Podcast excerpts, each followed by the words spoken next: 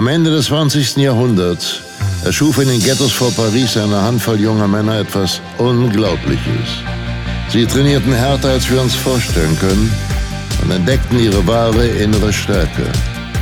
Parkour, die Kunst der effizienten Fortbewegung, ist eines der spannendsten kulturellen Phänomene unserer Zeit. Herzlich willkommen zu Parkour Nerds, dem Podcast von Parkour One. Hier reden zwei Pioniere der L'Art du Déplacement in Deutschland über, ja, ja, über was reden wir heute eigentlich, Jungs? Und wer seid ihr überhaupt? Bam! It's us! The Parkour Nerds! P-A-R-K-O-U-R-N-E-U-R-D-S. Bam! Apropos Bam! Bam Bam Scheffler. Mr. Ben Scheffler ist heute unser Gast. Wir sind nicht alleine.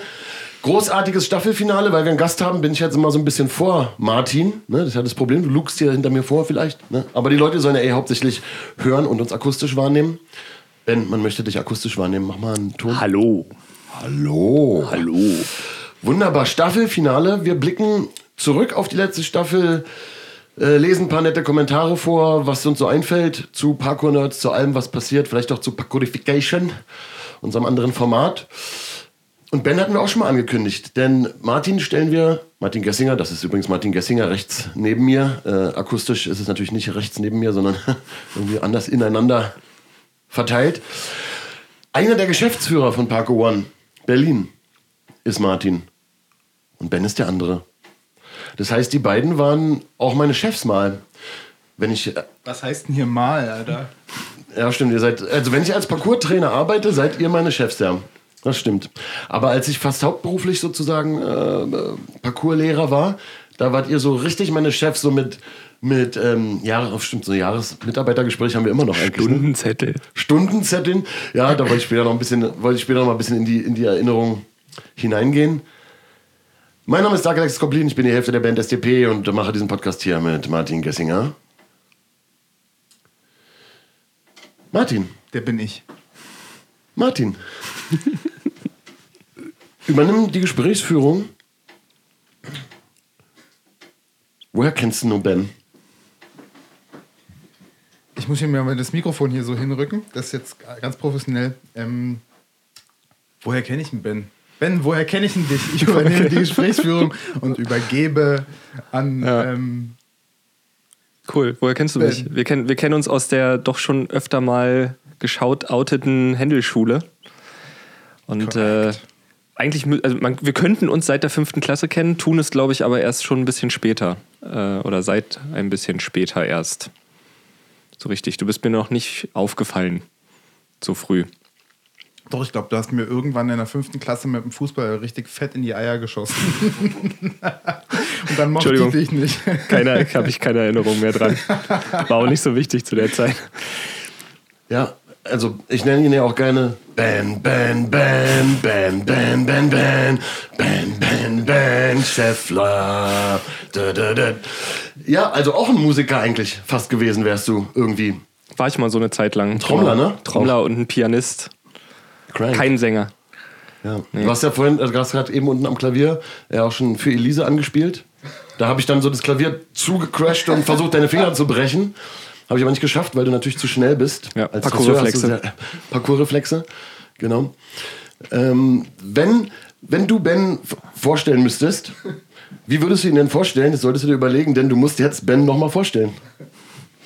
Meine Damen und Herren, zu meiner Rechten, zu ihrer Linken sehen Sie meinen mehrfach mit mir auf eine sehr deutsche Art verheirateten Geschäftspartner, also weil er mein Geschäftspartner ist, empfinden wir uns zumindest in geschäftlicher Hinsicht miteinander liiert ähm, und das deutsche Rechtssystem auch. ähm, ich bin mit Ben zur Schule gegangen, das ist ganz korrekt. Ähm, wir sind beide ähm, aufs Georg-Friedrich-Händel-Gymnasium gegangen, haben dort auch glücklicherweise zusammen das Abitur dann geschafft und dann, kurz davor, in Überschneidung mit dem Abitur, hat sich es ergeben, dass Herr Scheffler aufgrund seiner Tätigkeit als sehr vielschaffender Online-Zocker Parcours-Videos äh, gefunden hat. Und damals war das ein quasi die Nadel im Heuhaufen noch, nicht so wie jetzt, wo man das um die Ohren geworfen kriegt.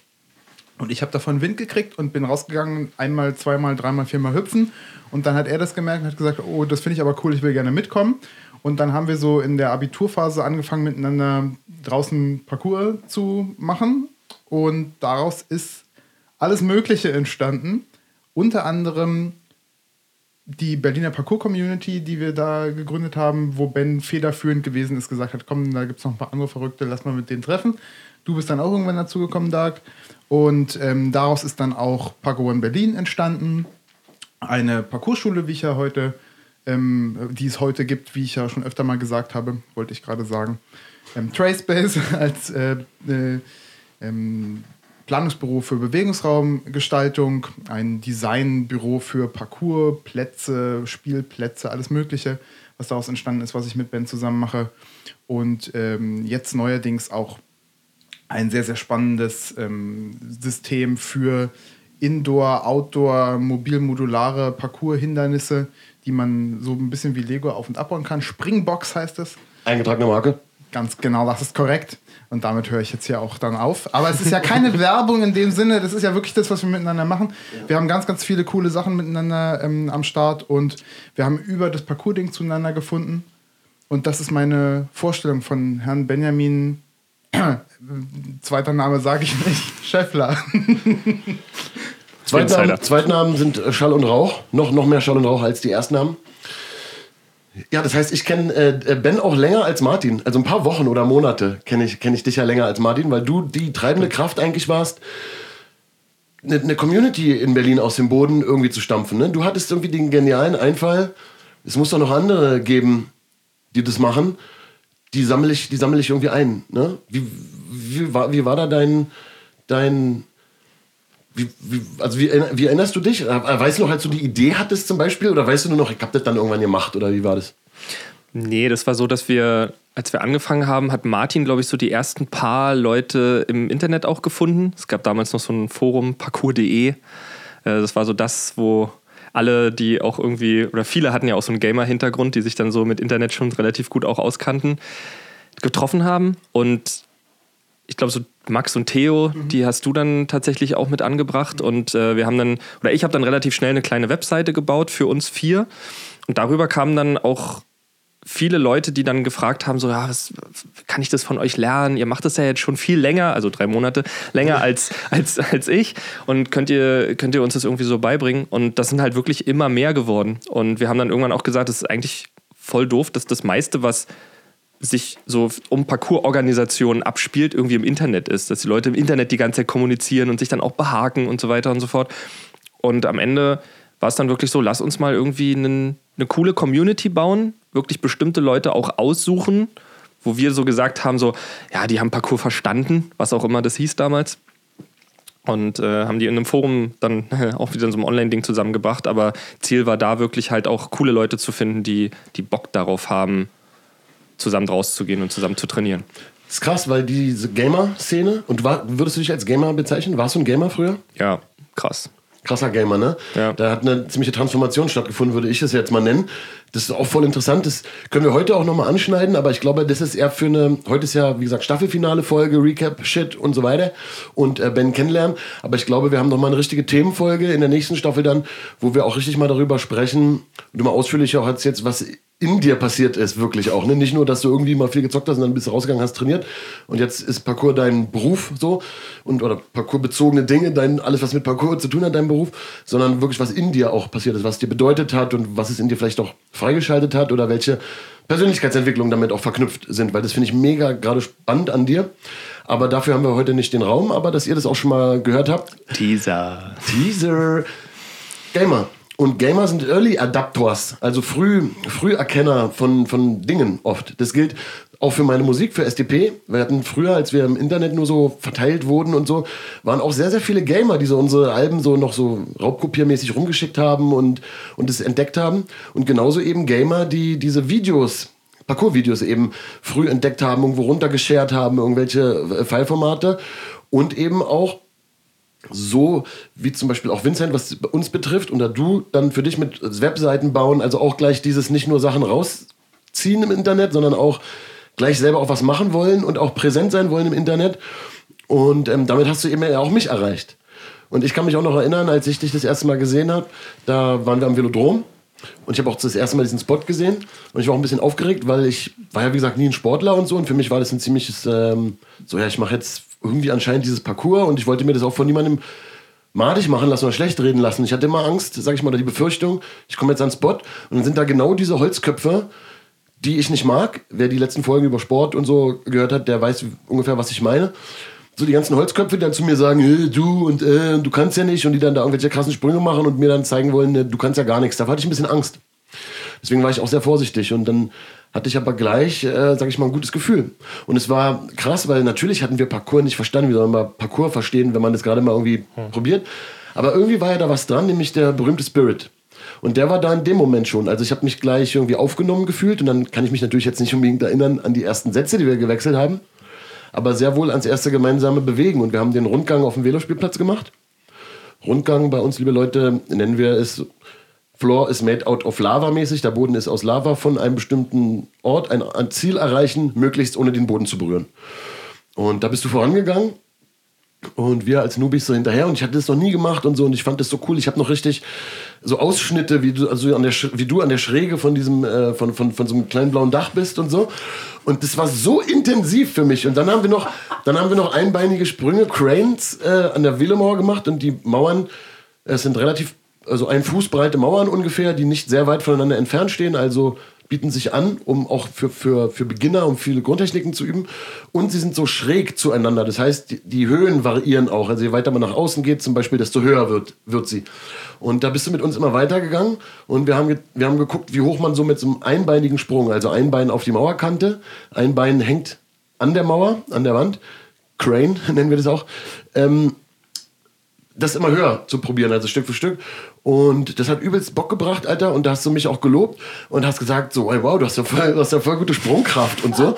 Und da, naja, warte, der Martin lacht jetzt. Aber das Ding ist, da ich ja aus diesem krassen, äh, damals auch noch viel näher seinen äh, äh, traumatisierten Sportding kam, war das für mich voll krass, dass ich irgendwie plötzlich dafür was gelobt wurde. Also, weil sonst hatte ich immer nur, ich bin irgendwie immer nicht gut in Sport und so. Und da komme ich noch so zwei, drei Monaten Parcours rumgeübe an und das, und das ist alles voll nett, macht alles voll Spaß und ist alles voll cool und ich lerne voll viel und ich muss gar nichts. Und dann äh, kriege ich auch noch sozusagen Lob, dass ich plötzlich irgendwie viel Sprungkraft habe. Habe noch nie gehört, dass ich irgendwie viel Kraft in irgendwas hatte.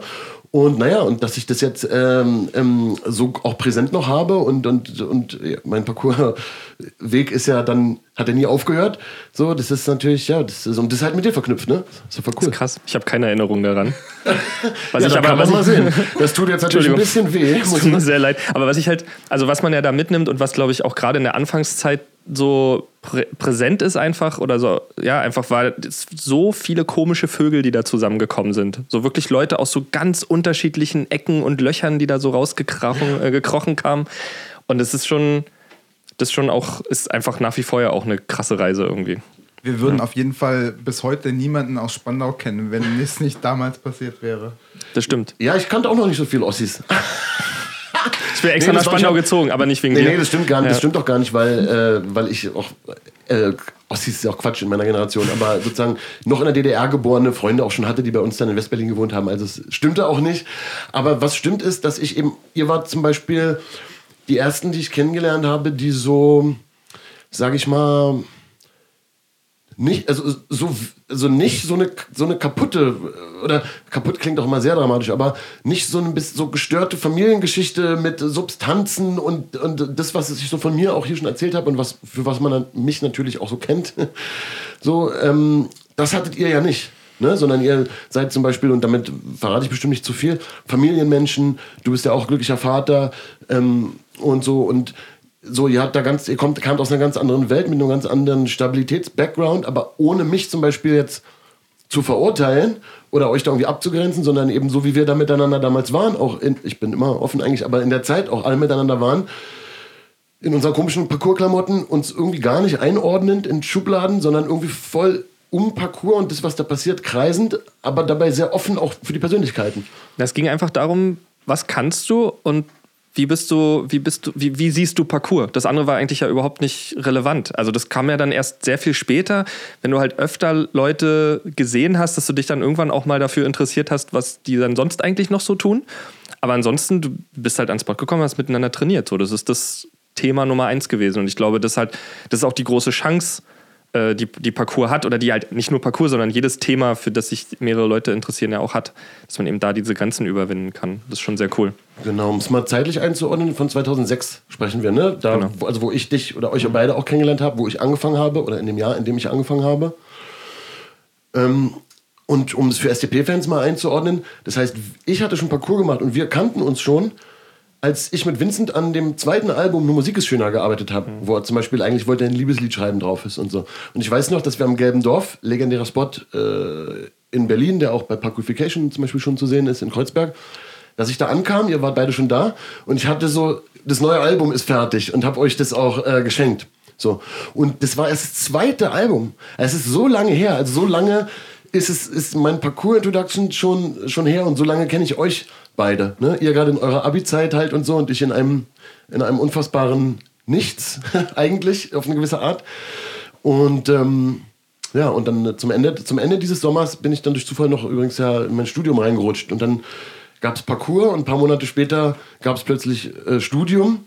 Und das war für mich halt eine ganz, ganz krasse, ganz, ganz krasse Zeit, natürlich. Ne? Wie gesagt, zweites Album war dann da gerade draußen. Also, ah, Mensch. Viel passiert, ne? Oh ja. Wie war das denn für dich? Also ich meine, jetzt die Leute fragen sich vielleicht, ihr seid jetzt die beiden Geschäftsführer von Paco One geworden.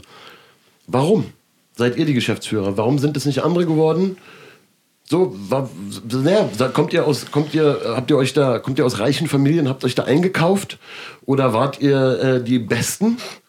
Oder wart ihr, wart ihr die aggressivsten? Oder, oder, oder gab's da, oder habt, habt ihr euch durchgeboxt gegen andere, gegen andere, die gerne an der Spitze von Paco One stehen wollten?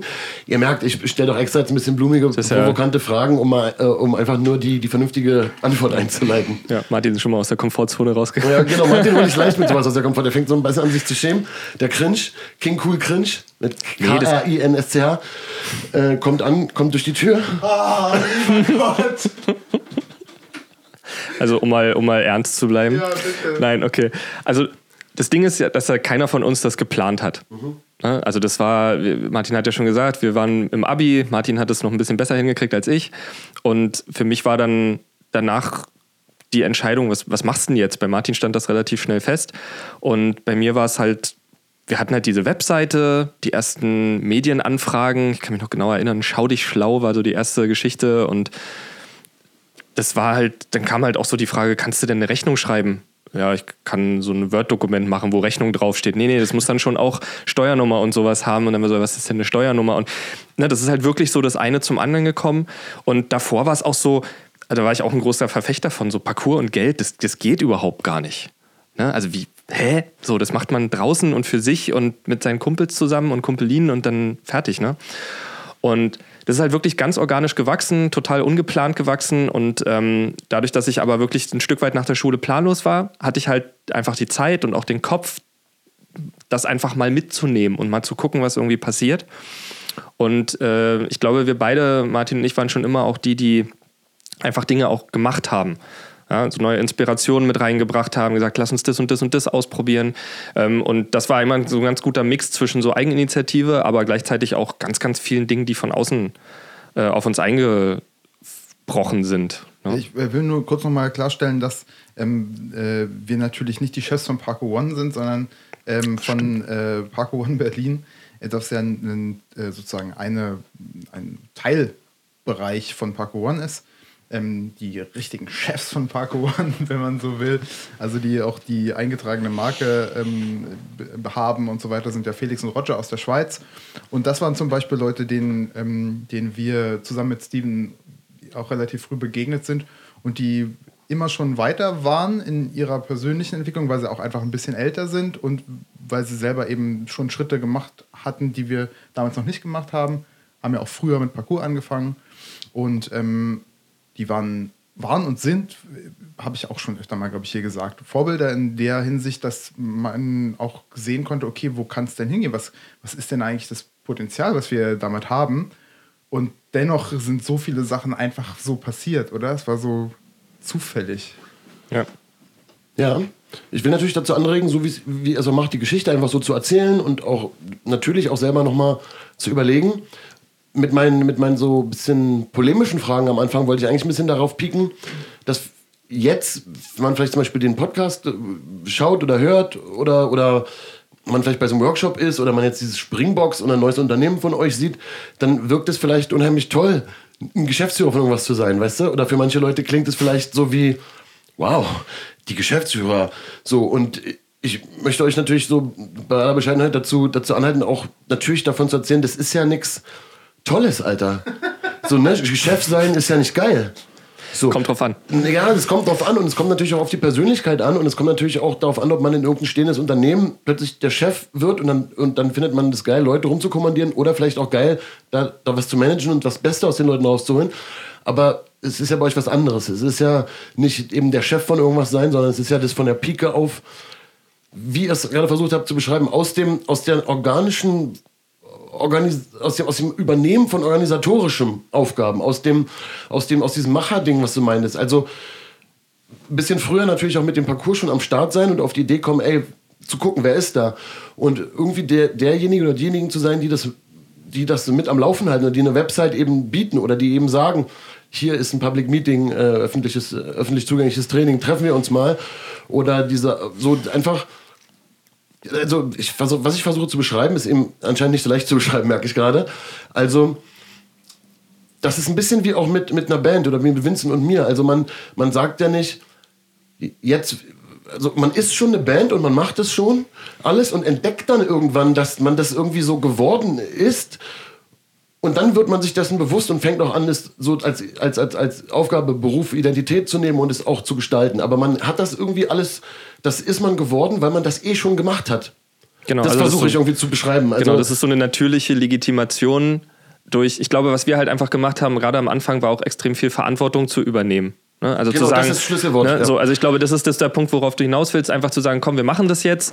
Ähm, und äh, jemand, der jetzt vielleicht noch nicht so lange trainiert hat, ähm, wobei natürlich auch nebst der Verantwortung vieles auch mit in, ich sage jetzt mal, die Ersten sein. Mhm. Ne? Also dadurch, dass das wirklich was Neues war, wo wir jetzt nicht die Ersten waren, die Parcours trainiert haben, aber wir waren schon mit bei den Ersten dabei, die in Berlin Parcours trainiert haben.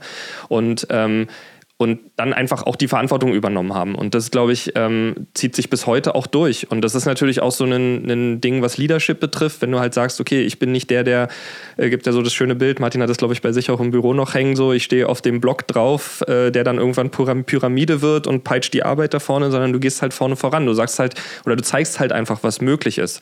Und ähm, ich glaube, wir beide hatten halt auch einfach den, den Vorteil, sportlich nicht ganz untalentiert zu sein und natürlich auch eher so, was Martin ja auch schon gesagt hat, so eine positive sportliche Prägung gehabt zu haben. Und das war, ja, also ich glaube, diese ganzen Sachen sind einfach zusammengekommen und es sind, ist so eine Verkettung von ganz weirden, super geilen Umständen gewesen. Ähm, und dann irgendwann halt auch, also wir haben dann 2009 ja dann auch entschieden, so komm, okay, wir, wir ziehen das jetzt durch, wir machen das jetzt. Also das wird jetzt halt ein Unternehmen. Ähm, ganz viel auch inspiriert eben durch Roger und Felix, die das halt auch schon so diese Parcours- und Geldproblematik in Anführungszeichen, was es damals für uns zum Teil noch war, dann einfach, die hat eine Lösung dafür. Die hat uns einfach gefallen und wir haben gesagt, komm, wir machen das auch. Ne? Finde ich auch interessant, weil früher war halt, man sollte mit Parcours vielleicht kein Geld verdienen. Dann ist irgendwann der Schritt, hey, was ist eigentlich daran schlimm, wenn man es unter den richtigen Voraussetzungen macht? Und dann merkt man plötzlich, ja, aber man verdient ja gar nicht genug Geld damit. so, weißt du, man, man denkt so, als junger, als junger Anfänger denkt man so, nein, und man will damit kein Geld machen, als könnte man so sagen, ja, yeah, yeah, wir machen damit einfach voll fett Kohle und so Deal mit dem Satan. Obwohl, hätten wir auch machen können, könnte man ja auch mal erzählen. Also ich meine, es ist schon über zehn Jahre her, dass Firmen wie Adidas oder so, äh, eingetragene Marke, irgendwie ankamen und meinen, ey, es gibt doch hier irgendwas Cooles, wir bauen euch eine fette Halle äh, hin so und äh, geben ordentlich Geld aus. Alles, was ihr machen müsst, abgesehen von Adidas geil finden, Adidas Schuhe tragen und so weiter, waren immer Competitions ausrichten. Also wenn man, wenn, wir hätten sozusagen, es gab schon die Möglichkeit, das muss man schon mal äh, sagen, es gab schon die Möglichkeit, auch mit den Sellout-Schalter mal umzulegen äh, in, unser ganzen, in unseren ganzen Jahren. Und sag ich mal, ähm, ein bisschen mit, mit Augenzwinkern gesagt, aber schon Deal with the Devil, also so mit irgendwelchen Firmen, die nicht geil sind, wo man weiß, die sind auch nicht gut für das, was man eigentlich da machen will. Oder im äh, Fall von Adidas oder so oder Nike oder ist ja auch egal, stehen die im Wertesystem konkret diametral gegenüber dem, was wir eigentlich wollen. Deswegen gab es den Schalter schon. Aber trotzdem dann zu sagen, okay, aber im Einklang mit unseren Werten Geld dann zu verdienen, ist dann eben doch eher schwer und ist dann doch eher eine Bürde und, und ein Aufbau und ein Aufbauthema, mhm. ähm, als ja jetzt irgendwie dieses, äh, dieses Ding zu sagen, ähm, äh, ja, ich, oh, ich entscheide mich jetzt äh, für, für, den, für den großen Geldsegen, sondern man entscheidet sich ja, ihr, wer selbstständig arbeitet, weiß es, dafür selbst und ständig zu arbeiten und dafür auch nicht viel Geld äh, zu bekommen.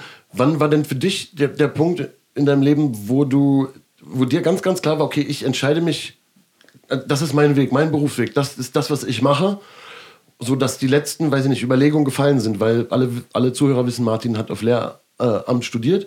Und was hast du sonst noch gemacht? Also, wie, wie ist das? Was habe ich so gemacht? Ich habe das Leben studiert, wie man immer so schön sagt. äh, ich habe mein Abitur gemacht, habe das auch ganz gut bestanden, dafür, dass ich eigentlich nichts gemacht habe. Es soll jetzt keine keine Aufforderung sein, das mir nachzutun, aber ich habe halt einfach wirklich sehr, sehr viel Glück gehabt in meinem Leben und habe auch äh, auf sehr, sehr stabile Verhältnisse zurückgreifen können. Das hat äh, auf jeden Fall geholfen. Ich wollte trotzdem aber, seit ich 19 bin, mal auch äh, so oder seit ich 19 oder fertig mit der Schule war, auf meinen eigenen Beinen stehen. Ich habe ein bisschen gejobbt noch äh, nebenher in so einem Computerladen. Und äh, das war halt wirklich so, am Anfang war viel Computerladen, wenig Parcours und das hat sich dann einfach über die Jahre immer mehr verschoben bis zu dem Punkt, wo ich einfach dann im Computerladen stand, mein Laptop dabei hatte, eigentlich Parcours-E-Mails beantwortet habe ähm, und mein Chef dann irgendwann meinte so, das geht halt einfach nicht. Und da habe ich gesagt, ich gesagt, ja okay, geht halt nicht, ich äh, gehe dann auch mal. Und das war dann so der Punkt, wo ich, wo ich dann so ins kalte Wasser geworfen wurde. Ähm, glücklicherweise hat Martin dann mitgezogen, hat gesagt, komm, wir, wir machen das jetzt einfach mal. Und ähm, natürlich für ihn vielleicht auch ein bisschen einfacher in der Situation, ähm, äh, aber glaube ich auch ja, einfach cool, auch aus der, aus der Ecke, aus der Martin kommt, mit den, den Verhältnissen, die er hat und so, einfach auch diesen Sicherheitsgedanken zu haben, so, das, das liegt mir nicht ganz so nah. Ähm, jetzt mit Familie schon, aber das ist ähm, grundsätzlich immer so der Punkt, komm, wir machen halt einfach, wir probieren aus. Ähm, und das ist so eine Once-in-a-Lifetime-Chance. Und das ist, das ist der Punkt, wo wir jetzt heute sind. Ne? Und das sind natürlich, wie du auch schon sagst, unglaublich viele schwere Entscheidungen, die man da treffen muss. Und das ist mir auch nicht immer leicht gefallen, zu sagen so, hey, da kommt jetzt äh, Adidas und Co. Und eigentlich ist das schon ganz geil, aber... Hä. Und was halt immer cool war, und das ist das, was ich halt so gerade auch in der Zusammenarbeit mit Martin schätze, wir sind da immer auch so zwei ganz unterschiedliche Pole und haben teilweise wirklich auch komplett unterschiedliche Meinungen zu einem Thema und können uns aber immer in der Mitte finden. Und das ist halt das, was, was glaube ich, auch so diesen langjährigen Erfolg einfach bei uns auch so mitzieht oder rechtfertigt. Ne? Und ihr kennt euch aus der Schule, ihr seid sozusagen ähm, auf Leben miteinander verbandelt. Das erinnert mich an die Konstellation der SDP. Von daher die Frage, wer bei euch ist der Vincent? Das, ist, das kann man, glaube ich, nicht so einfach beantworten. Das ist ganz anders getaktet. Wir sind uns in vielerlei Hinsicht ganz viel, viel gleicher, glaube ich, als du und Vincent. Und ähm, äh, haben deswegen auch so ein paar blinde Flecken, wo es eigentlich ganz cool wäre, wenn jemand zum Beispiel besser mit Zahlen umgehen könnte. Das wäre auf jeden Fall eine gute Sache. ja, auf jeden ähm, Fall. Da ist auf jeden Fall so, da sind wir eher nicht so gut aufeinander eingestellt, aber es gibt ein paar Sachen. Hauptsache ihr seid, Hauptsache ihr seid nicht farbenblind, weil die Farbe der Zahlen ist auch sehr wichtig. Ne? Die ist relevant auf jeden Fall. Lila. ähm, ich wollte nur eine Sache loswerden. Ähm, das war ein riesen Ding für mich auch, dass Ben am Anfang da so in die Bresche gesprungen ist, äh, aus Fatalismus oder aus Überzeugung, vielleicht beides. Dummheit. Ähm, ja, ja. Äh, weil bevor wir miteinander das auch ein Unternehmen gegründet haben, hat er eigentlich immer seinen Kopf hingehalten und ich habe davon nur profitiert. Also sozusagen so Verträge hat er halt mit irgendwelchen Leuten gemacht und ich war halt dann auch mit dabei und alles das, als ich noch äh, voll im Studium drin gewesen bin. Und irgendwann haben wir gesagt, so ja, es ist, aber wir, also wir haben das aber immer sozusagen brüderlich, kann man sagen, und auf Handschlag war das immer 50-50, auch wenn er immer die ganze Zeit nur selber dagestanden hat. Und ähm, das, ja, irgendwann haben wir denen dann auch einen Riegel vorgeschoben und haben es so richtig in echt 50-50 gemacht, sozusagen unternehmerisch. Aber bis dahin ging das eigentlich nur, weil, wie gesagt, du deinen Kopf dahin gehalten hast. Und ähm, das war mega cool. Und in der Hinsicht haben wir uns dann zum Beispiel einfach auch äh, wirklich super ergänzt. Und was ich denke ein großer Gamechanger gewesen ist, war der Punkt, wo ich gesagt habe, ich möchte gern regelmäßig Training anbieten. Und wo wir uns dafür entschieden haben, das dann auch gemeinsam zu machen. Und Dann haben wir gemerkt, okay, da kann man ein ganz kleines bisschen Geld mit verdienen, das ist ganz cool. Für mich war das okay, ich hab, war ja Student und für ihn war es auch okay, weil es war so extra noch zu dem, was er aus seiner anderen Anstellung dann noch bekommen hat. Und äh, so wurde das halt dann äh, immer mehr. Und dann kamst du ja auch quasi in den professionellen Bereich rein. Und das ist ja auch nicht so, dass wir uns hingesetzt haben am Anfang, so, weil du da ja auch so polemisch drauf eingegangen bist, ah, jetzt werden wir hier irgendwie, jetzt machen wir hier so ein Business auf. Sondern es war ja genau andersrum. Wir wollten eigentlich gar kein Business haben. Und dann haben wir gemerkt, also ich habe gemerkt, es wäre eigentlich ganz gut, wenn ich noch ein bisschen Kohle nebenbei hätte. Was mag ich denn gern? Und ich hatte früher mal Schlagzeugunterricht gegeben und das war super. Und dann habe ich gedacht, naja, jetzt mache ich ja eigentlich viel mehr Parcours als Schlagzeug, dann kann ich ja vielleicht Parcoursunterricht geben und in der Schweiz lief das schon. Und wir gesagt, na, dann können wir das doch auch probieren. Und dann war das auch noch geil, wie es in der Schweiz gelaufen ist. Und dann hat es uns hier in Berlin auch Spaß gemacht und da hat sich dann echt eine Perspektive aufgetan. Und das ist für mich immer noch die beste aller möglichen Arten und Weisen, und dafür stehst du ja auch, nicht anfangen, also ich finde das so merkwürdig, wenn Leute also ein Business aufmachen wollen, so Unternehmer sein wollen und dann ist denen scheißegal, ob die, äh, das habe ich jetzt neulich so, ich habe irgendein so Coaching gesehen online, manchmal wird einem das ja eingeblendet vor so YouTube-Sachen, da kommt dann irgendwo so ein Verkaufscoach und der sagt, und dann hatte ich hier meinen einen Schüler, der hat erst Sportgeräte verkauft und dann hat es nicht gut funktioniert, dann haben wir mit ihm eine Analyse gemacht und jetzt verkauft er Reinigungsmittel und er ist, er ist ein, äh, hat 80.000 bla bla bla umgesetzt und so. Und ihr müsst deswegen bei mir auch diesen Kurs besuchen. Und ich denke so, wie scheiße ist das denn? Also es ist ja völlig x-beliebig. Der, dem geht es ja gar nicht um das, was er da verkauft, also, sondern geht es eigentlich nur darum, irgendwas zu verkaufen. Und das ist für mich so das Schlimmste aller möglichen Szenarien, so in dem Sinne von, ich mache mich selbstständig, im, im Sinne von, ich mache das, was ich mach irgendwas selber, um damit meinen Lebensunterhalt zu verdienen. Wenn das nicht das ist, was man liebt, dann ist es doch Kacke. Also die Materie ja. selber. Das ist halt so dieses, ähm, das war für uns, glaube ich, von Anfang an immer wichtig, dieses Authentische. Ja. Ja, und das ist das, womit wir auch die ganze Zeit so hoch wir das immer gehalten haben, gleichermaßen auch immer komplett gestruggelt haben, weil wir natürlich wussten, so authentischer du bist, desto mehr wirkt sich das vielleicht auch dadurch auf, dass du dann eben doch nicht so viel Geld am Ende des Monats auf dem Konto hast. Und ähm, wir haben halt einfach Glück gehabt, dass äh, und das ist jetzt so der auch so, wird ja immer moderner quasi, ähm, dass man einfach wirklich den Leuten das nur noch abnimmt, wenn man merkt, so ja, da steht halt jemand dahinter und nicht jemand, der gestern noch Sportgeräte und heute Reinigungsmittel verkauft. Und das finde ich ist halt ein, ein riesen, riesengroßer Punkt und ähm, ein ganz, ganz großes Learning, was wir auch mitgenommen haben, gerade jetzt auch, wo wir einfach auch so in der Businesswelt zum Teil dann mehr zu Hause und einfach merken, so wie das in anderen Bereichen läuft, wo wir ja auch manchmal so mit großen Augen durch die Gegend laufen und das nicht verstehen. Ja, das ist eigentlich das Entscheidende, würde ich sagen. Ne? Also ist, hast du im Kopf eigentlich einfach nur Unternehmer sein zu wollen, um Geld zu verdienen und das ist das Ding? Oder wirst du zwangsweise zum Unternehmer, was du ja auch wie wir als Musiker wirst, wenn du so wie wir bei STP das alles selbst aufbaust, komplett independent und so, dann musst du ja irgendwo auch unternehmerisch denken. Aber natürlich nicht, wenn ich ein Lied mache. Also nicht, wenn ich das Lied schreibe, sondern aber dann, wenn das Lied fertig ist und ich die CD in den Laden stellen will, zum Beispiel. Ja, da muss ich wie ein Unternehmer denken. Das heißt, also als Musiker für mich oder als, wenn ich die Lieder mache, das Album mache, tue ich so, als würde ich Kunst machen. Ob ich das mache, ist eine andere Frage. Aber tue ich so, als würde ich Kunst machen. Sobald die Kunst fertig ist, behandle ich es als Produkt. So, aber das so. Und dann denke ich natürlich auch, sogar ich denke denk dann unternehmerisch und treffe dann, treff dann so Entscheidungen. Aber mir ist wichtig, dass es sich nicht rück, rückwirkt auf das, wo es eigentlich herkommt oder warum ich das mache.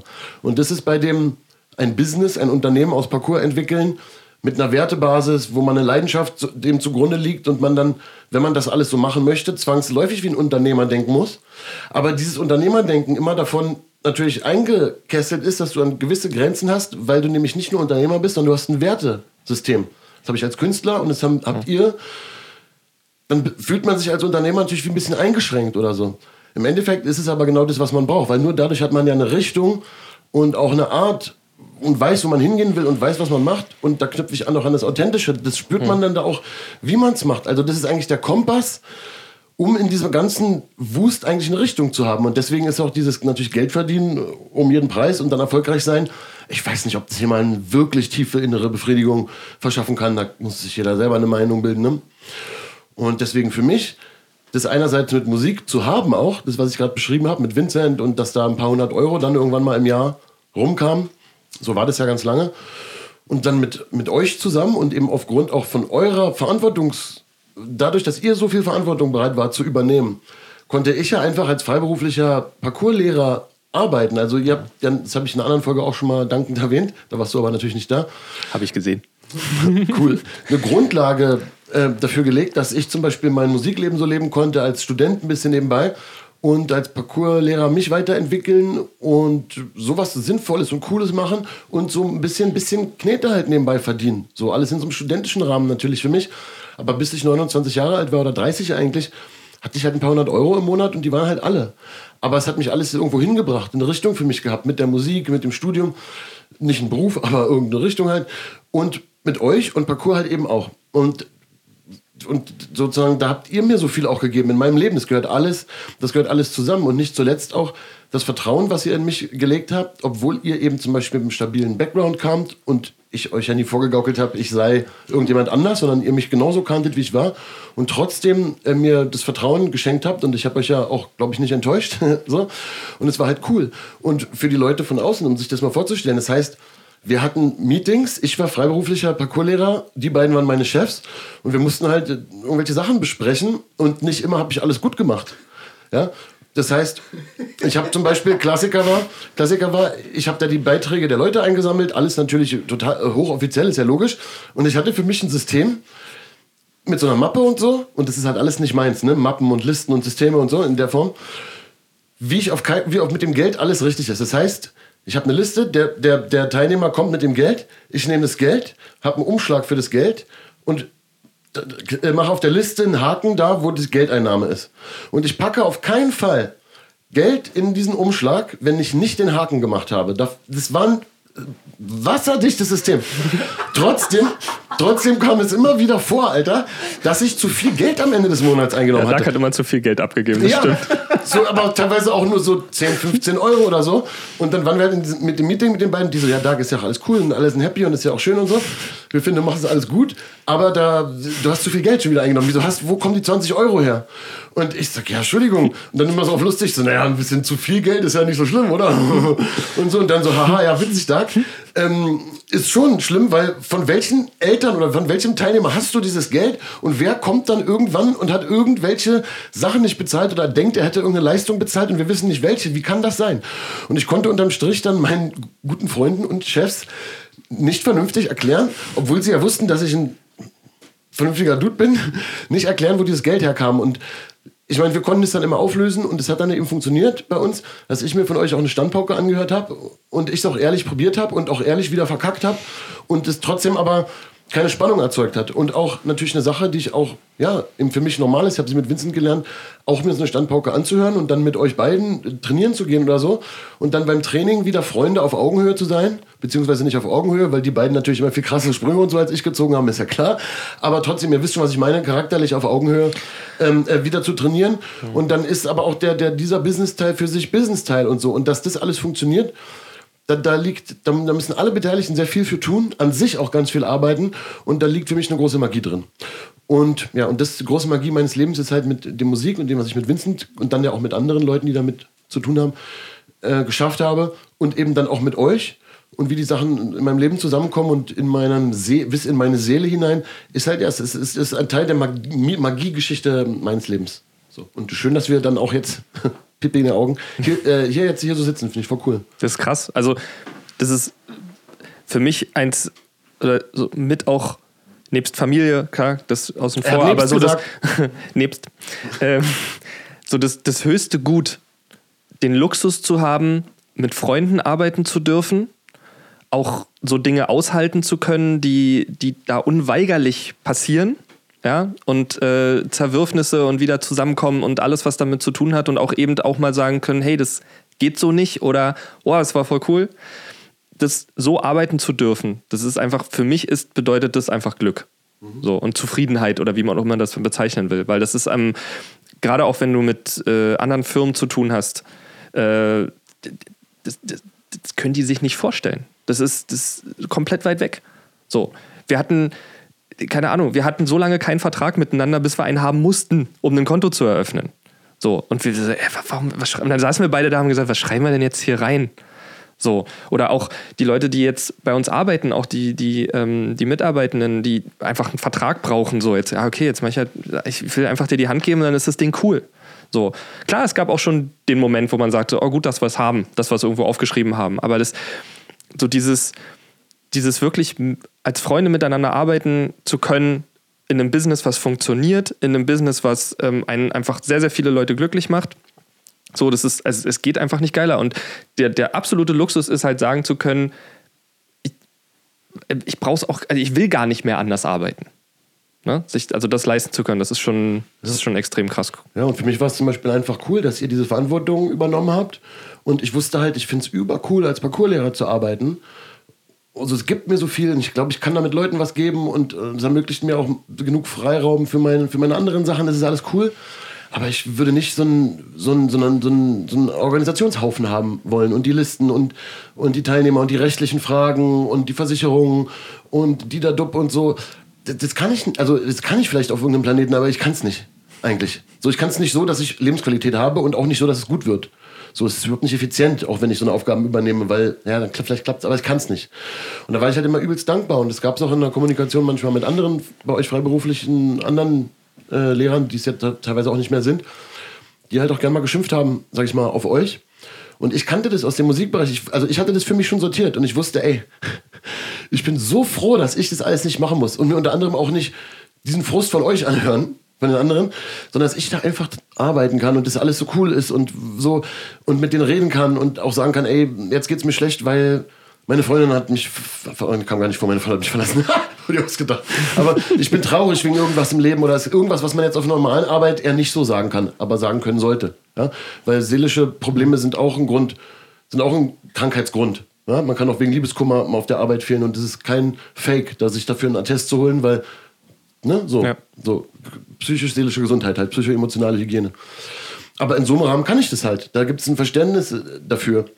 Und es ist mir halt äh, unheimlich viel wert, diese, diese Nähe diese, äh, reden zu können und auch ich selber dabei sein zu können. Und dann eben nicht diese nervige Organisationsarbeit zu haben, voll cool. Genauso wie im Musikbereich ich kein Musikproduzent sein könnte. Oder ich jetzt nicht so Labelarbeit äh, übernehmen möchte. Ne? Also das ist halt die, die Synergien, die, äh, die dadurch entstanden sind. Das ist ähm, Magic. Ja, ich, dem kann ich nur beipflichten sozusagen. Ich bin auch dankbar, dass du bei uns keine Verwaltungsaufgaben übernommen hast. Ähm, Sprichst du aus Erfahrung?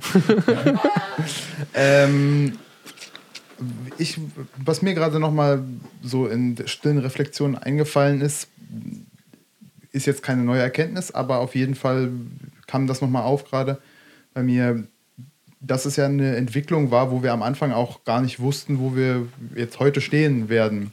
Und äh, jetzt wissen wir besser, wie wir uns in Zukunft sehen, als noch vor zehn Jahren, wo das gar nicht so klar war. Da waren wir eigentlich glücklich und hatten so Träume, aber es war, es war, wir haben uns nicht als Unternehmer gesehen, also überhaupt nicht und auch gar nicht als Chefs so in dem Sinne. Das kam einfach irgendwie mit dazu. So, das, plötzlich waren wir das halt. Und so ist das natürlich auch mit all den Menschen gewesen, die uns von Anfang an da begleitet haben und teilweise eben heute noch da sind oder heute eben nicht mehr da sind. Für die war das ja auch ein Ride und eine Entwicklung. Und ähm, gerade was so, wenn so Rollenunklarheiten sind, was es bei uns definitiv auch in vielerlei Formen gegeben hat, dann war es eben wichtig, wenn man das aushalten will, dass man, wie du sagst, in der Lage ist, sich da selber auch zu reflektieren und auch mal rauszunehmen und das nicht persönlich zu nehmen oder sich einfach den Arsch aufzureißen, es nicht persönlich zu nehmen, auch wenn man es eigentlich könnte. Und äh, das haben einige gut hingekriegt und andere nicht so gut. Und ähm, ich will auch nicht sagen, dass ich das immer gut hingekriegt habe.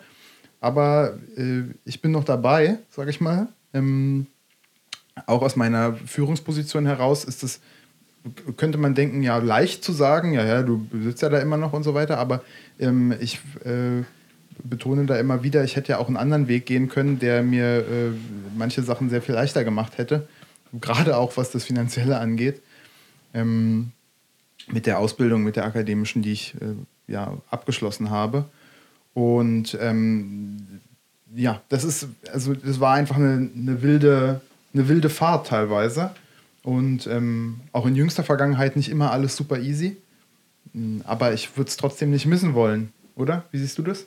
Nee, das ist also einfach in der Lage zu sein, das zu machen, was man machen will. Auch wenn man vielleicht zu dem Zeitpunkt, wo man in dieser Entscheidungsphase ist, noch nicht so hundertprozentig weiß, wo man da am Ende des Tages rauskommt, ist, glaube ich, ist extrem wichtig. Und man muss aber sehen, nicht jeder kann das. Also es gibt halt auch so viele Menschen, die einfach glücklich sind, wenn es klar ist so, ich habe jetzt meinen Job, ich mache diesen Job, ich gehe danach nach Hause, habe dann mein Geld, kann das ausgeben für was auch immer ich will. So, das ist ja auch total legitim. Ähm, ich kann für uns drei, glaube ich, sagen, so, das ist einfach wäre nicht unser Ding und deswegen sind wir jetzt hier an dem Punkt. Und was ich halt immer auch spannend fand, ist, man, man hört immer auch diese Stories von den Gründern, die halt gestruggelt haben und so. Das ist so die Sache, die alle irgendwie gemein haben. Am Anfang läuft es irgendwie echt hart, man ist unzufrieden mit dem, was man vorher hatte und dann macht man halt irgendwie was. Und man denkt immer so, das sind so die, die goldene Zeit, so der Gold Rush, der da irgendwie gelaufen ist. Aber es kommen immer wieder neue dazu, immer wieder Menschen, die sich dafür entscheiden. Und ähm, das einfach vielleicht auch nochmal so als Appell, das ist einfach, einfach mal machen, wenn man die Möglichkeit hat oder sich die irgendwie schaffen kann, so einfach mal machen, weil so das ist dafür, wo das ist das, was wir Menschen am besten können, Ideen haben und die irgendwie auch dann umsetzen. Ja, ja born, born as creators. Yes. Yes. Ja, auch die, auch für mich äh, zum Beispiel diese Jahresgespräche, die wir hatten, über mehrere Jahre, also bestimmt fünf Jahre, lief es ja immer so, dass es so war, ja, Dark, wie sieht's aus? Wie viel möchtest du arbeiten als Parkourlehrer? Wie viel Zeit hast du für Parkour jetzt im nächsten Jahr? Und dann ich halt immer gesagt habe, ja, also ihr wisst ja, SDP könnte sein, dass wir äh, nächstes Jahr ein bisschen mehr live spielen, also oder so. Und wenn wir mehr live spielen, dann so. Aber eigentlich sieht's jetzt gerade leider nicht so aus. Und deswegen habe ich eigentlich ziemlich viel Zeit, äh, als Parkourlehrer zu arbeiten. Und das habe ich halt mehrere Jahre zum Beispiel immer wieder gesagt. Mhm. Also weil ich auch in dem Musiker struggle, ne, zu diesem Gründerzeit, naja, 15 Jahre Musik machen, ohne dass es jemand groß, sage ich mal, interessiert auf eine gewisse Art. Und dann halt immer so, ja, bei den Meetings sozusagen sitzen und sagen, ja, vielleicht ist ja nächstes Jahr soweit, dass wir mehr Konzerte spielen. So, und dann irgendwie, aber ist gerade nicht so. Und dass es dann aber zum Beispiel, also dass es diese Freiheit gab und dass es dann auch irgendwann wirklich eingetreten ist, dass ich gesagt habe, nächstes Jahr spielen wir unsere erste kleine Tour. Ne, dass es dann auch wirklich eingetreten ist. Und das, das sind so alles so verrückte Geschichten und auch so schöne Freiheiten, die das ergibt. Und ich war aber in beiden Bereichen mit euch, parkourmäßig, Parkour One-mäßig und mit Vincent SDP-mäßig, musikmäßig, fühlte sich alles, ich habe es geackert wie Sau bei allem, aber es fühlte sich nie wie Arbeit an, sondern immer wie etwas gestalten, mit jemandem zusammen, was was aufbauen, was eine Richtung und ein Potenzial und eine Zukunft hatte, wo ich auch immer als ich war und nicht irgendwie als irgendein eine, jetzt Nummer oder Zahl oder irgendein Angestellter oder irgendein irgendwer oder auch nicht als irgendein Chef, der irgendwie vorgesetzt wird oder sonst was, sondern als ich immer. So und ähm, das ist für mich das Entscheidende auch im Leben geworden, dass ich das kann. Und wie gut sich das verbinden ließ, das war halt wunderbar. Und natürlich hatte ich zwischendurch krasse Zweifel, ob ich mit diesen verschiedenen Gleisen, auf denen ich da fahre, ob ich nicht völlig ins absolute Nichts abdrifte und habe nachts im Bett gelegen, auch manchmal und voll die übelsten Zukunftsängste gehabt. Am Ende kam ich immer doch wieder daraus mit so, nein, Mann, so, aber habe ich natürlich gehabt, weil ich wusste nicht, wohin mich das führt. Und ähm, ja, und im Endeffekt so sitze ich jetzt hier und weiß nicht mehr, was ich sagen soll. Also hat mich nirgendwo hingeführt. krass ist, krass ist, ich bin ja der Moderator Jetzt war ich so in meinen Geschichten drin, so, ich wollte mein Herz ausschütten, aber ich bin ja auch der Moderator. Wir haben original in diesem Staffelfinale kein Recap gemacht von irgendwas. Brauchen wir aber auch nicht, weil wir brauchten eigentlich nur für uns einen, einen Startschuss und wir haben gemerkt, ähm, dass wir zu dritt eine ganze Menge zu besprechen und zu erzählen haben. Von daher ist dieses Staffelfinale vielleicht einfach Staffelfinale Introducing Ben Scheffler. Und dann kommt irgendwann in Staffel 3 die Folge so und so Being Ben Scheffler. Wo, wo, wo, wir, wo er auch ein bisschen mehr reden darf dann. Wo er mehr reden darf? Ja, so wenig hat er. Ich durfte da schon viel reden. Nee, nee, der Redeanteil war Im Vergleich so zu dir letzte Folge. Ja, ja aber ähm, natürlich, ähm, ne, wo wir in die Themen mehr einsteigen. Heute haben wir aber interessant eigentlich ein bisschen angeknüpft an Folge 8. Äh, no Sellout, Werte und Parko One. Eigentlich haben wir in diese Folge angeknüpft und sind interessant auch in aber in diese, in diese Entrepreneur, sein Leben führen, Entscheidungen treffen, was, was, was, voll gleich deep geblieben. Weil das unsere Triebfeder auch ist, weil das im Parcours drin liegt und weil das für uns eine starke Lebenstriebfeder ist und noch etwas, was uns verbindet. Und damit macht es auch übelst krassen Sinn, wenn das zum Thema dieser Folge auf natürliche Art und Weise geworden ist. Ich habe auch eigentlich, muss ich mal sagen, ich habe hier auf, äh, ich habe hier auch, ähm, Kommentare sogar nochmal extra gesammelt von, von euch da draußen im Äther, im Äther, um die vorzulesen. Und selbst das brauchen wir jetzt nicht mehr. Lest euch die Kommentare selber durch unter den Videos. Ähm, Nein, Quatsch, Blödsinn. Wir kommen nochmal noch, mal, mit ein paar äh, Kommentaren von euch, weil ihr echt coole Sachen geschrieben habt, gerade in den letzten Folgen, wo es um, um Sport und äh, das Mobbing durch Lehrer, letzte Folge, Second Place is First Loser, äh, ging. Wirklich richtig coole Nachrichten habe ich bekommen und die würde ich gerne auch mit euch teilen. Ähm, verschieben wir in die nächste Staffel. Aber trotzdem würde ich gerne noch mal wissen, Ben, trotzdem Mini-Recap wie ist denn das für dich jetzt mit diesem Podcast? Du hörst den ja auch, ne? Hast du ja, ja gerade selber zugegeben. Ähm, wie fühlt sich das für dich an? Ist es, dein, ist es, auch, ist es, auch, ist es auch dein Podcast oder, oder wie sind so deine Feelings dazu? Ja, das Krasse ist ja, dass ja Paco One schon seit Anfang an eigentlich als, als Gemeinschaft gedacht war. Ja, also man hat sich, wir sind ja auch, so Felix und Roger sind jetzt erwähnt gewesen, wir waren ja eine, eine Gruppe am Anfang von Leuten, die in ihren jeweiligen Regionen gemacht haben und einfach präsent waren. So, und die wurden eben gefragt, wollen wir diese Gemeinschaft gründen, wollen wir gemeinsam mehr erreichen als das, was man jetzt einzeln oder zu zweit regional machen kann. Und was sich eigentlich dann auch so bis heute durchträgt, ist, dass von diesen mittlerweile über 100 Leuten, die Paco One ja sind und auch bei Paco One und mit Paco One arbeiten, ähm, alle diese Menschen haben ja ihre eigenen Projekte. So, ihr beide macht jetzt Paco Nerds. So, und klar, das ist auch meins, genauso wie diese ganzen anderen Projekte auch meins sind, genauso wie die Projekte, die ich mache, auch eure sind so. Und das ist halt das, was, was ich so cool finde, ohne dass man jetzt einen großen, sag ich mal, sichtbaren Anteil an dieser Sache hat, steckt doch diese DNA von jedem Einzelnen irgendwie dann doch mit drin. Ja, und das finde ich halt das, das macht es halt aus und ähm, das ist halt ein gegenseitiges Auf die Schulter klopfen, was aber auch wieder ganz authentisch ist. Ja. Ja, vielen Dank. Fühlt dich auch zurückgeklopft auf die Schulter. Und inhaltlich, also wo, wo holt dich zum Beispiel persönlich der jetzt der Podcast am meisten ab? Weil du weißt ja vorher gar nicht, worüber wir reden. Also du siehst dann auch immer nur die, die Überschrift oder den Trailer oder den Teaser oder so und hörst dir dann die Folge an, weißt gar nicht, was dich erwartet. Was, ja, hat dich da was überrascht oder wo, wo findet, oder was in, interessiert dich da am meisten oder, oder kannst du da was nennen? Puh, ähm, ich finde es ich finde es geil, dass es einfach so diverse Themen sind. So, also es sind halt die Dinge, die wir in unserem Alltag erleben, wo wir merken, da wirkt Parcours und da wirkt das Mindset von Parcours und da kriegen wir halt auch cooles Feedback wieder. Und das sind alles so Dinge, die, die ihr nach und nach jetzt angeschnitten habt. Und da sind ja noch so viele Sachen offen, die da eben kommen können. Ähm, aber das macht, also es hat für mich, gerade da ich ja teilweise mit der Materie drin bin, ganz oft so einen ah, so, ein, so ein bisschen nostalgischen Effekt, so, ah, stimmt ja das. Ich habe viele neue Sachen über, über dich vor allen Dingen, Dark, erfahren. Ähm, und ähm, vieles ist aber auch wirklich so, ja, also einfach nochmal das, was wir draußen coachen, nochmal in einem anderen Format. Und das finde ich halt super spannend. Ne? Und ich hatte auch meine lustigen Momente so, ich höre den Podcast im Auto und dann ruft mich Martin an und Martin hat aber gerade im Podcast was erzählt und er ruft so an. Ich, ich brauche dann immer so zwei Sekunden, so, ah ja, warte mal. Und so, also das ist halt ist einfach cool. Und ähm, auch diese Regelmäßigkeit, die finde ich halt super spannend. Das macht halt, macht's halt einfach so, man freut sich wirklich auf die nächste Folge. Und das ist mega ja, das geil. kriegst du natürlich mit, ne? dass wir Regelmäßigkeit irgendwie hinkriegen Absolut, müssen und ja. dann Martin irgendwie. Äh, irgendwie ja, er fehlt mir dann manchmal ja. im Büro.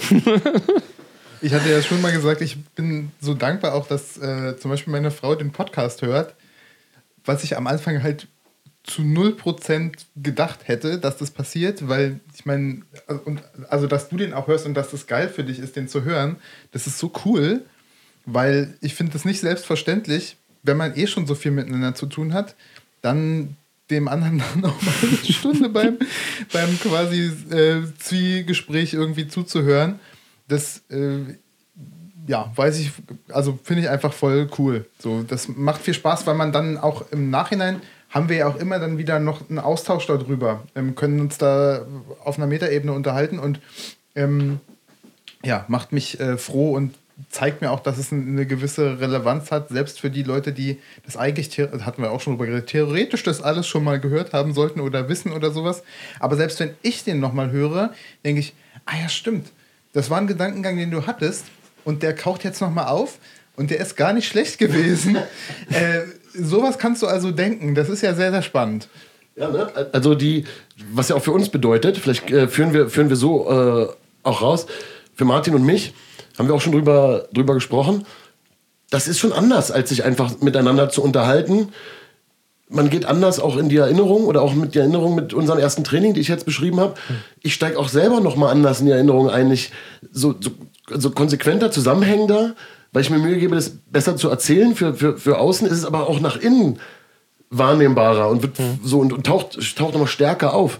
Und auch so intellektuell, Kopf her, kognitiv vom Denken her bin ich ganz anders nochmal so irgendwie so ja, ge- an- angefeuert irgendwie so. Das, das bringt mir selber total viel und auch so chronologisch durch die Zeiten zu gehen und auch immer wieder Parcours als so eine Fackel in meinem Leben. Also wenn man jetzt, dieser Podcast entstand aus dem Nix, weil Martin zu mir meinte, ey, wollen wir nicht zusammen vielleicht mal, mal so eine Folge machen, die Geschichte von Parcours erzählen oder irgendwie so. Und plötzlich machen wir hier diese Folgen und das, was auch sehr, sehr viele Leute schätzen, das kriege ich als Feedback auch immer wieder, ist genau diese Themenvielfalt, aber der rote Faden dabei. Das ist, und das ist nur Parcours. Das ist diese Parcoursfackel, die wie so eine Leuchtfackel in meinem Leben auch und für mich die Themen verknüpft, mit dem, auch sinnhaft miteinander verknüpft. Und auch heute wieder denkt man, ja, Ben kommt dann zum Staffelfinale, ja, was machen wir, ein bisschen Recap und dann erzählt man einfach ein bisschen und wie mit Lukas war es auch so oder mit dir und, und, und, äh, und Christoph, Dr. Adakast, man stellt ein bisschen Fragen zum Leben oder zu Parcours und ist sofort in den Themen drin. Und so führt es uns hier Folge für Folge auch wirklich durch die, durch, durch die Themen, durchs Leben und durch die Staffeln. Apropos durch die Staffeln führen, führen, es führt uns zum Ende von Staffel 2. Was ist anders in Staffel 3? Keine Ahnung, lasst euch überraschen. Vielleicht haben wir, wenn wir einen Gast haben, dann drei Mikrofone, könnte auch sein. Verschiedenste Dinge. Äh, wann kommt, wann geht's wieder los? Irgendwann bald, wird nicht so ewig dauern, aber wir sagen keine Daten. Wann kommen die nächsten Folgen Parkourification? Kommen auf jeden Fall. Äh, ungefähr einmal pro Monat kommt erstmal eine Folge, aber wartet da auch nicht drauf. Aber es sind großartige, wundervolle Gäste. Es wird mega. Mega mit R. Und bevor uns hier diese Musik dazwischen, dazwischen äh, klatscht, wollen wir noch mal was verlosen, ne? Wir, ver wir verlosen mal was richtig professionell. Das kann man bestimmt jetzt richtig gut sehen. Also alle YouTube anschalten. Da sieht man, was wir verlosen. Wir sagen, Dark wir es hält hier sagen? etwas in die Eigentlich- Kamera. Ja, das ist ein Podcast, ja. Und natürlich solltest du auch so, sag ich mal, wie ein guter Journalist oder vielleicht hast du auch im Deutschunterricht gelernt oder im Kunstunterricht beschreiben für den Ohrenzeugen, was du siehst. Ich wollte doch alle auf YouTube locken. Hat aber nicht funktioniert. Äh, mach mal noch mal ein bisschen dieses Geräusch, vielleicht hört man das. Ja, äh, ja, ja, das ist dieses Geräusch. Also es ist ein außergewöhnlich genial, geil gestaltetes Poster mit dem Parko Nerds Affen, der, der Lackaffe. Der Dame du Lac-Affe, der sitzt nämlich auf der Dame du Lac und einem Haufen von großartig genialen Büchern, die nur teilweise der Realität entsprungen sind. Und ähm, es ist ein Poster. Also ich, also ich hab's jetzt, Martin hat es schon signiert. Martin, du bist, ist es dein erstes Autogramm des Lebens? Nein. Aber ich hoffe, es ist ein Autogramm und nicht deine private Unterschrift, weil da sollte man auch als, als, als äh, Unternehmer drauf achten. Ben? Da muss ich noch ein bisschen Krickelkrakel drauf. Ja, also denk dir ein Autogramm aus, weil das sollte nicht deine Originalgeschäftsunterschrift sein. Und äh, Ben, du musst auch noch unterstreichen. Okay, okay. Und ihr könnt das Pla äh, Plakat gewinnen. Schönes, wunderschönes Poster, was äh, ich zwar zu Hause habe, aber noch nicht geschafft habe, einen vernünftigen Rahmen aufzuhängen. Ähm, die werden jetzt, die sind auch nicht zu kaufen oder zu erhältlich, das wäre ja äh, Blödsinn. Äh, die kann man nur so kriegen, wenn man Glück hat. Ihr könnt die kriegen, indem ihr, Achtung, entweder unter diesem YouTube-Video, falls ihr das auf YouTube seht, oder auf dem Parko One Berlin Insta-Channel als Direct Message folgendes schreibt. Nämlich einfach mal ein bisschen, sch- einfach fro- from the heart in einem kurzen, knappen Satz, was euch bei uns hier im Podcast am meisten bewegt hat, welcher Gedanke, welchen Gedanken ihr am meisten mit euch vielleicht tragt oder euch am meisten inspiriert habt, schreibt es in einem kurzen Satz und das YouTube-Video oder Parkour in Berlin Insta als Direct Message. Einsendeschluss ist Sonntag 23.59 Uhr. Und wir werden die dann alle uns durchlesen und werden den schönsten aussuchen. Und wenn wir alle gleich schön finden, werden wir äh, auslosen. Und der Gewinner oder die Gewinnerin wird dann von Parkour One kontaktiert und bekommt ein Poster zugeschickt und so ein nices Parkour One Armbändchen, was ich auch trage, was aber den Wert natürlich nicht äh, steigert. Aber ich hab's auch. was den Wert nicht steigert. Ist ja nicht so einfach, es ist ein Live-Podcast ohne Schnitte. Ja, also wie soll man da um dumme Witze Er, drumherum er kommen? hat es versucht. Das waren die Parkour-Nerds. Der zweitbeste deutsche Podcast der Welt. Doppeltes gefährliches Halbwissen. Oh, krass. Äh, Musik, wink mal, Ben. Wink mal. Oh, tschüss. Tschüss.